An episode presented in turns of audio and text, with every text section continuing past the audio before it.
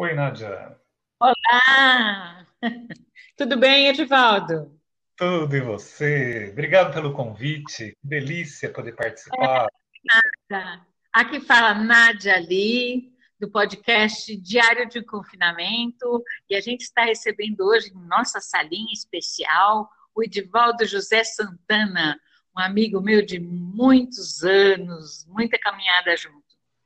E aí, queria que você falasse um pouquinho sobre se você está trabalhando, se você está em isolamento social, nesse, durante essa pandemia, o que você tem feito? Nossa, eu acho que eu estou vivendo num mundo à parte. Lógico, não desconectado, mas em função da minha atividade, que é um trabalho bastante envolvente com as pessoas com mais necessidade, eu trabalho diretamente, quer dizer, quase que diretamente com pessoas é, fragilizadas socialmente. Então, eu estou trabalhando o dobro. Claro, respeitando regras, procurando ficar um pouco mais em casa, mas é, fazendo, fazendo muita coisa. Né? Então, o meu tempo está muito reduzido. Morrendo de inveja de quem está arrumando gaveta, porque eu não estou conseguindo. Mas, é, mas assim, arrumar gaveta Arrumar gaveta enjoa um pouco, viu? A gente está precisando de fazer coisas novas, novas das pessoas. É, eu estava falando isso com o Gabriel Moura, bastante interessante também. É, como a gente, ele também é ligado em cinema, tudo isso. Eu fiquei sabendo que você fez uns kits para entregar aqui em Bauru. Me explica direito isso. É, não fui eu, é, isso faz parte do meu trabalho, então eu ajudo ah, é? tecnicamente a estimular algumas ações sociais. Então, especificamente, eu trabalho com, com várias cidades, não só com Bauru, mas a minha formação, eu sou farmacêutico de formação, eu não atuo mais com isso, mas dentro da ação do governo aí para contenção da pandemia, como profissional relacionado à área da saúde, eu atendi aquele chamado que o governo fez, convocando que as pessoas se inscrevessem num programa e gerou muita polêmica, mas assim, é, eu me arrisquei e fui lá ver o que, que era antes de reclamar. Isso você me conhece sabe que eu sou bem assim, né? Vamos lá ver. Depois a gente resolve. Com certeza. Né? E aí, esse programa, é, lógico, de voluntariado, eu me voluntariei para poder ajudar num caso de crise. E aí a gente teve um, um curso muito, muito bem organizado, bastante simples, mas bastante profundo, onde 80% do curso era voltado para os cuidados que as pessoas que vão se voluntariar ou são da área da saúde precisam ter. Então, eu achei muito bacana essa parte, né, a, a intenção. Que tipo de cuidados, por exemplo?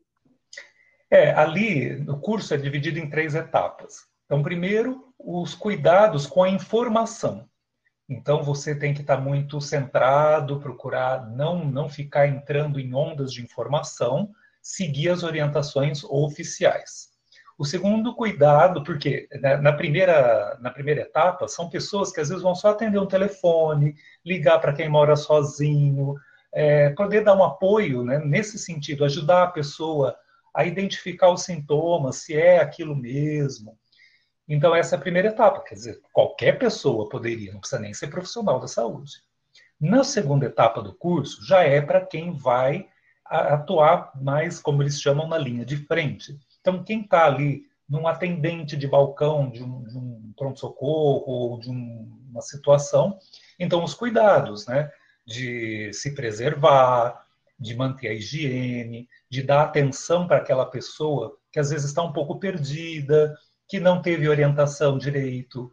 É, infelizmente, a gente vive num país que muitas vezes você acredita que todo mundo está vendo o mundo como você enxerga. E a gente sabe que não é isso, né, Nádia? Quantas vezes é, a gente conversa com uma pessoa e, de repente, você se dá conta que ela não tem ideia do que você estava falando. Coisas muito simples, né? Com certeza.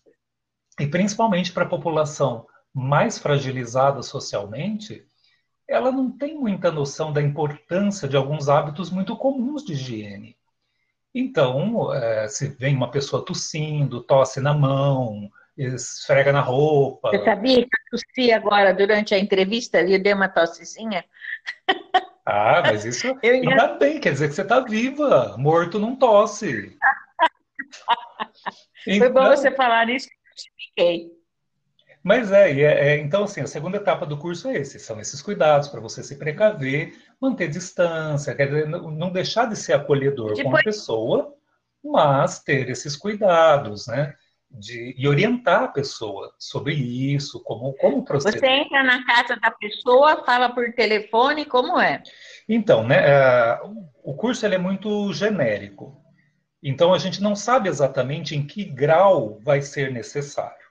Então, o mais importante ali nessa formação é você estar é, tá muito consciente de que você está dentro de uma grande equipe e que você precisa se preservar para poder ajudar alguém. Você precisa se ajudar primeiro. Então é muito centrado que as pessoas, né, todas, que vão ajudar. Então né, nessa segunda etapa do curso, que você vai estar tá mais perto, é você saber como calçar e tirar uma luva, como você segurar a máscara a hora que você vai tirar a máscara. É, são esses detalhes técnicos, né, que infelizmente a maioria das pessoas não tem esse hábito. A gente que já é da área da saúde é relembrar, porque tudo isso a gente já aprendeu. A terceira etapa do curso aí é bem pesada, porque aí é para quem está trabalhando com as pessoas realmente que ficaram no estado grave. E aí sim, ali é mais complicado. Porque dentro dessa pandemia, o que a gente já viu aí que acontecendo pelo mundo é menos de 20% das pessoas que vão ficar realmente ruins, que vão passar muito mal. A grande maioria vai passar, né, o vírus vai chegar ou não e vai ter uma situação leve, suave. E é isso que a gente precisa orientar, para a pessoa não entrar em desespero, tem muito efeito psicológico, né? A pessoa começa a sentir falta de ar por uma questão emocional e não por um vírus. Então, eu, eu gostei demais do o curso, foi muito bacana. Por mais simples, ele não é, não é complexo, ele é bem simples, mas ele tem uma certa profundidade, principalmente essa terceira etapa, porque eles serão só realmente médicos e enfermeiros que vão, né? A não ser que cheguemos a um caso muito extremo, em voluntários em hospital de campanha, é muito delicado, né? Chegar nesse ponto. Mas, enfim, é, achei muito bacana essa iniciativa. Você pode ser um desses voluntários? Eu me voluntariei, sim. É, é, é, opcional, então os profissionais de saúde foram chamados a se cadastrar. E aí, neste cadastro, você já se apresenta, no sentido se você está atuando ou não, se você tem algum problema de saúde que possa te impedir de trabalhar, e por fim, ele pergunta: você quer ser um voluntário? Porque você pode simplesmente, quem é profissional da saúde, vai lá, se inscreve e diz: eu não quero ser voluntário. E pronto, ninguém está obrigando nada. Ainda é assim, é, é bem, eu achei bem simples, né? É que a maioria das pessoas complica muito a vida, né, Nádia? Ah, é tão mais simples, vamos lá primeiro ver o que é, né? Todo mundo já fica reclamando sem saber. Eu também não sabia, mas antes de, é antes de reclamar, eu fui lá ver, né? então, mas. O que você achou? É, eu gostei da proposta, achei interessante, achei muito. Você já está executando? Então? Não, não. Esse cadastro eu já fiz tem mais de 15 hum. dias e é só um cadastro. Então, a nossa região aqui de Bauru, ela ainda não, né, ela está numa situação relativamente tranquila, é, como eu sou já um profissional que eu não atuo mais, né, eu, eu não estou na ativa da área da saúde, mas é, essa formação me ajuda, né? Então, agora, neste trabalho onde eu estou, como você tinha perguntado, eu estou ajudando algumas prefeituras a organizar este material, dar orientações, é, ajudar no próprio processo, é, faz parte da minha atuação ela é bastante restrita, lógico, não é para todo mundo, mas enfim, é, é, uma maneira assim de me sentir útil na sociedade, né? Desculpa, eu não entendi. É um kit de higiene? É, o, o primeiro ponto que a gente precisa entender numa situação de saúde, tá? Independente de ser vírus, de ser bactéria, de ser qualquer outra coisa. A, as condições, né? o brasileiro, ele tem uma, uma educação para a saúde ainda não tão boa. Lógico que perto de outros países a nossa é excelente. Então, alguns hábitos que parecem muito simples, que as pessoas não, não se dão conta, tá? É, eu percebo muito isso quando eu vou ao banheiro, em banheiros públicos, e que eu vejo, né, é muito comum os homens, ao sair do banheiro, né, ao sair do reservado, lavar as mãos. Só que é muito raro, e alguns até estranham, porque eu lavo a mão antes de ir ao banheiro. Porque se você está num lugar público, seja num shopping, você pôs a mão em produtos, você pegou cadeira, pegou uma série de coisas. A tua mão está contaminada com a vida. Quando você vai ao banheiro, você vai tocar nas suas partes íntimas, você precisa se preservar. Então você lave as mãos antes de ir ao banheiro para cuidar de você. É que, infelizmente, a gente tem a cultura que nossos órgãos genitais são sujos, né? Uma coisa feia, não pode falar. Então, não importa, você não precisa se preocupar com ele. É uma questão de. É uma questão de deseducação. De deseducação, né? de, de pura ignorância. Então, o primeiro hábito é você lavar as mãos antes de tocar os seus órgãos genitais, que vão ficar numa região quentinha, fechada, abafada. Se você levar algum vírus, alguma bactéria para essa região, a chance dele te contaminar é muito grande. Só que esse hábito quase ninguém fala. É muito interessante. Inclusive, eu recebi a cartilha que a própria China fez, e ela traduziu e mandou para o Brasil, e distribuiu isso para o mundo, que como começou lá, os estudos lá. E na própria cartilha de lá, coloca, lave as mãos ao sair do banheiro. E eu, quando vim, eu dei a minha opinião, falo, na cartilha aqui do Brasil, eu, eu faço a sugestão, inclua lave as mãos antes e depois. Então você não traz nada de ruim para você, bom. e se você tiver alguma co coisa contaminada, você também não leva para ninguém. Então lave antes para você se preservar, se ame, goste de você. A sua região genital é importante como qualquer outra parte do teu corpo. Você não vai enfiar o dedo na boca sem lavar a mão antes. Da mesma forma, você não vai pegar na sua região genital antes de lavar as mãos. Então, é este o processo que eu trabalho, em educar as pessoas, em poder dar esses tipos de, de toques, né? no sentido de melhorar a qualidade de vida, independente da pandemia. Isso é para tudo. O meu, eu trabalho numa área de educação social. Então, esse é só um dos aspectos né, que a gente pode ajudar. Então, esse kit, ele é basicamente de higiene. Higiene no sentido de é, sabão para lavar as mãos, sabão para lavar as roupas, um, detergente para lavar os pratos, lavar os talheres, tem bucha. E às vezes, quem estiver escutando a gente pode achar, nossa, mas que, que absurdo, como que ninguém. Né? Tem pessoas que não têm. Tem pessoas que nunca viram uma bucha de lavar. Tu não fala, nossa, mas aqui no estado de São Paulo, aqui em Bauru, gente, infelizmente, aqui em Bauru nós temos pessoas vivendo abaixo da linha da miséria. São poucas? São, proporcionalmente sim, mas é. elas existem. Tem pessoas que. São os invisíveis, sim. né? Então, quando a gente pensa em trabalho escravo, gente, nós tivemos aqui na nossa região de Bauru uma empresa com trabalho escravo com crianças. Então, não é lá longe que isso existe, não é lá na África é aqui. Então, é, esses são pontos que às vezes as pessoas é, não dão muita atenção. Né? E tinha, não sei se você lembra aquela aula com o professor Luiz Barco, que é fantástico aquele professor, né? E, uma vez que nós comentamos sobre as idades, né, as divisões históricas. Ah, a idade moderna, a idade antiga, a idade, né? no mesmo lugar, na própria cidade de Bauru, pode ter gente vivendo na idade das cavernas. Ou seja, tendo que recolher gravetos para acender um fogo para poder cozinhar alguma coisa que ele consiga. Que ele não tem um fogão. Isso mesmo. Aqui perto da antiga Promog, havia uma favelinha que Sim. era assim. Então, eles não estão vivendo na idade das cavernas? Às vezes mal sabem falar. Então, é, é, parece um absurdo, mas é realidade.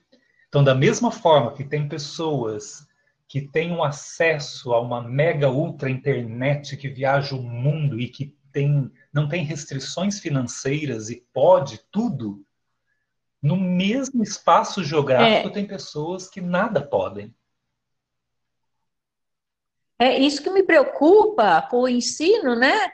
Com o ensino feito online, né? Das escolas públicas agora. Porque a maioria das pessoas não está. Edivaldo? Opa, Edivaldo. eu sumi um pedacinho. Estou escutando. É, eu acho que caiu um pouco. É, é o seguinte, eu estava falando que as pessoas agora, né, as escolas estaduais vão fazer a educação à distância. Começou hoje, né? E você acha, por exemplo, meu neto, ele tem é, computador, mas a maioria das crianças que mora, por exemplo, numa favela, num bairro menos favorecido, não vai ter isso. Não sei como vai acontecer, né?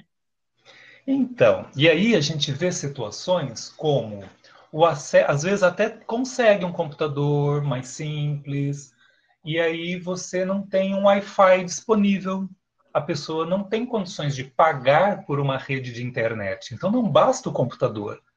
A democratização da informação, ela passa por alguns detalhes e que aí a gente pensa, né, quem vai fazer caminhada na Getúlio tem Wi-Fi, porque ali naquela região tem. Agora, quem mora na periferia não tem.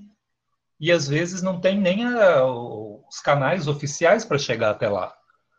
Então, então, por um lado, a sociedade ela vai precisar se reorganizar nessa democratização, onde ter rede de água, ter rede de esgoto, ter energia elétrica e ter Wi-Fi.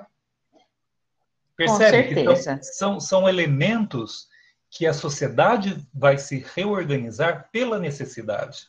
Da mesma forma é, que foi necessário frente, né? ter o encanamento. A água chegou primeiro e depois o esgoto. Dificilmente chegaram os dois juntos, né? Às vezes a eletricidade veio depois. Então, cada situação. É, é muito rico tudo isso, né, Nádia? É, é, é triste por um lado, mas. É, se é um você exercício. vai se aprofundando como uma teia, né?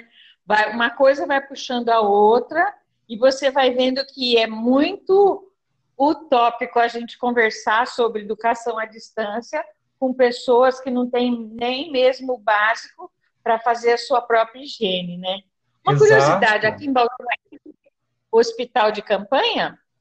Não, ainda não. não. É, inclusive foi debate esta semana na Câmara sobre isso. E eu não sei, né, como, é, é, nesse aspecto eu não estou inteirado de como são esses trâmites, né? A própria montagem é, de um hospital de campanha, ele tem a ver com o número de vagas disponíveis, a necessidade. Temos muitos municípios aqui à nossa volta, menores do que nós, e que já se organizaram para isso. E é mais ou menos como o seguro de carro que é melhor você pagar e não precisar usar do que precisar usar e não ter. Isso. Então é bem delicado, é bem delicado isso, né? Porque eu tenho ouvido críticas de todos os lados e eu fico muito ponderado porque entender as necessidades muitas vezes é. vai ser vai exigir uma velocidade que o nosso sistema público ainda não tem. Porque é, é, delicado tudo isso, né? Às vezes a gente se prepara para algo e ele não acontece. E deixou é como de se agora, preparar. As pessoas... Um minutinho, Divaldo. As pessoas, elas estavam falando, ai, nunca chega esse pico, não está atingindo o pico. E não estão percebendo que o fato das pessoas permanecerem em casa evitou que isso se proliferasse mais rápido. Esse Era, é um é, não... dos fatores. Né? É. Esse é um dos fatores.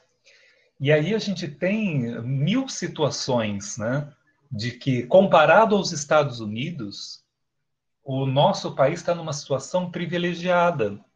Em números, Estados Unidos, né, pensando em época de contaminação, o pico que eles estão tendo é, é diferente do nosso. Por quê? Tem questões climáticas, tem questões educacionais. A gente tem uma visão que Estados Unidos é tudo perfeito e não é. Eu já estive lá e errei o caminho e entrei em bairros muito pobres, com situações muito parecidas com o Brasil. Então, eles também têm problema de educação para a higiene, também tem. Então, é, só que agora começa a aparecer um pouco. Então, isso que você falou, realmente, a questão do, do, desse isolamento, desse distanciamento social, é um aspecto que pode favorecer essa não chegada do pico. É, é um dos aspectos. Ele não é único, mas ele não pode ser desprezado. Então, a gente ponderar todos os elementos é importante. Agora, existe também, né, aí vão muitas teorias, Nádia, é tanta coisa. Existe um princípio é, do efeito manada com relação à contaminação e saúde. As pessoas que forem sendo curadas, e que a gente tem vários casos em Bauru, né, é, elas começam a favorecer a saúde de outras pessoas. Isso é chamado efeito manada. É, óbvio, quem, quem é mais frágil sempre vai estar mais suscetível. Então, importantíssimo que as pessoas que tenham comorbidade, as pessoas que estão no grupo de risco, que sejam mais frágeis. E a gente pensa em frágil e acha que são só as pessoas com mais idade. Não é isso. Existem pessoas jovens que são frágeis. É, elas precisam se resguardar mais, com certeza. Então, é bastante discutido, bastante delicado. É, sempre nós vamos ter várias opiniões. Eu fui muito criticado porque nesse kit de higiene não tem máscara. Eu falei, gente, está faltando máscara. Ah. Você consegue comprar máscara em algum lugar? Está faltando máscara para quem está no hospital. Como é que eu vou desviar um carregamento de máscara para uma distribuição para quem não sabe lavar a mão? Percebe? Eu tenho que, tenho que começar por algum lugar. É delicado, mas críticas. E eu fico feliz com as críticas. Me critiquem, porque eu estou fazendo alguma coisa. Né? Tira a bundinha da cadeira e vai fazer. É, pelo... Só que tenha coragem de aceitar a crítica, porque ninguém, nenhum de nós é dono da verdade. E isso que é legal. Com né? certeza, né? né? Né? Então, eu gosto que me critiquem. Não sou perfeito. Graças a Deus, né? Senão não estaria aqui.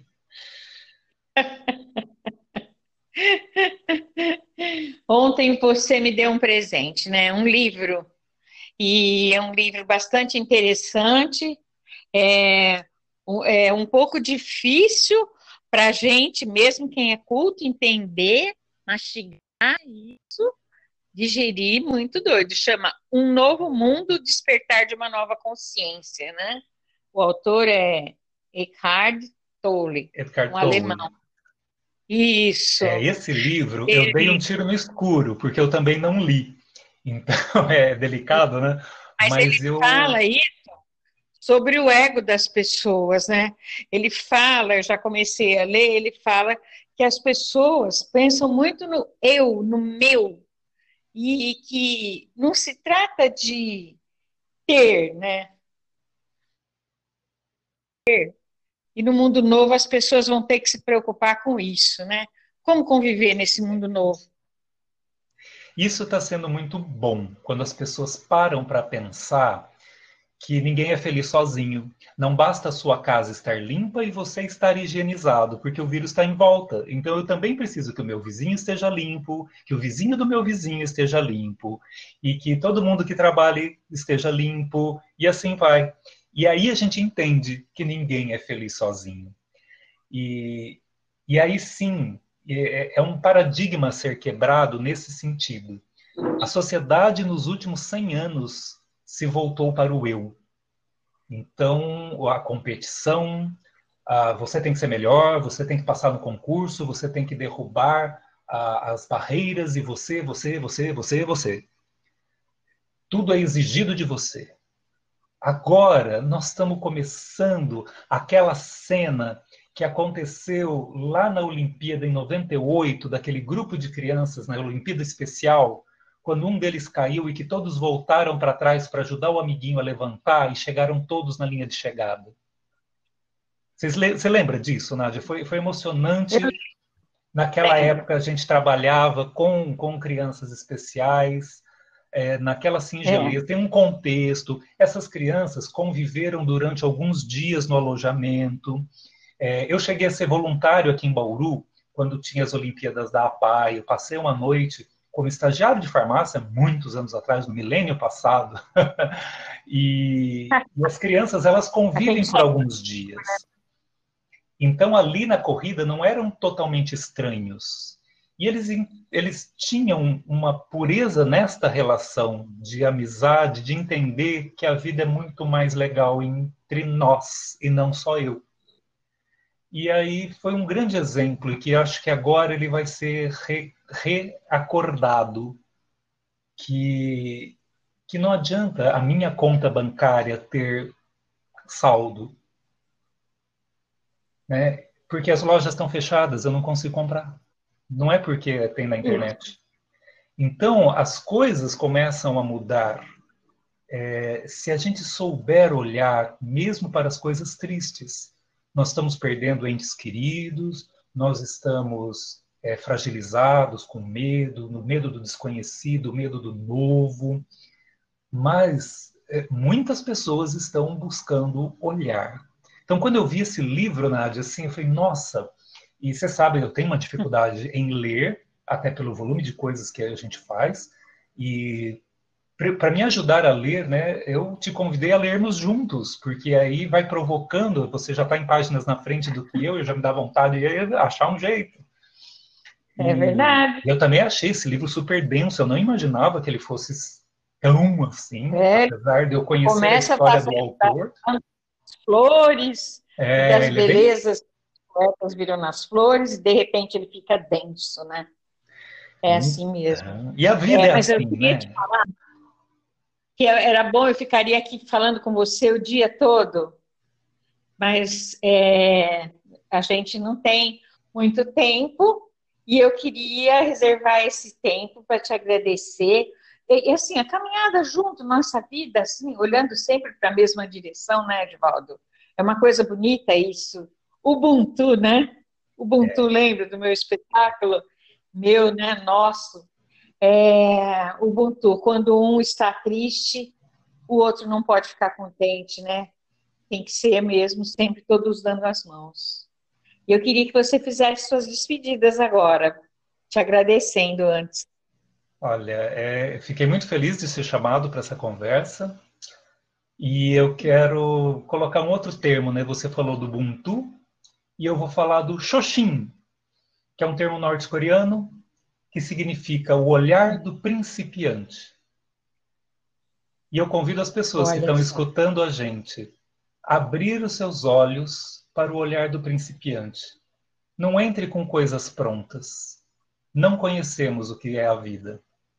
Nós já vivemos algum tempo, acumulando juventude ou não, tem alguns que preferem envelhecer, mas quando a gente ganha esse olhar do primeiro dia e que, nossa, Nádia, por mais de 30 anos, quanta conversa a gente tem e nunca acaba o assunto, porque todo dia é a primeira oh. conversa, tem muita coisa para falar. Certeza. E é isso, olhar a vida. E a gente já parou para observar a estrela. É né? uma tem delícia. Deitar no capô do carro e olhar a estrela. Sim. Olhar a estrela. É. E paramos num campo de girassóis também. Olha, no campo de girassóis, é verdade. E a, é, é a minha irmã, vou falar agora, puxar a orelha da Miriam, Miriam gosta, está me ouvindo? Está aqui em Bitinga, no rancho, é, que ela falou, onde estão esses campos de girassóis? Estava do lado da casa dela, né? Pois é. que delícia. Obrigado, Nádia, obrigado. E vamos lá, vamos acontecer a vida. É isso aí. Até qualquer hora. E quando você faz dindom aqui na minha porta e vem com a sua sacolinha surpresa, E eu adorei falar com você, é sempre bom. E, e nunca vou estar sozinha, com certeza, né? É, o Adib deve estar assistindo de lá a entrevista da gente, e eu considero que em tudo que a gente faz, ele está junto. Uma boa noite para você. Boa noite, beijo. Beijo.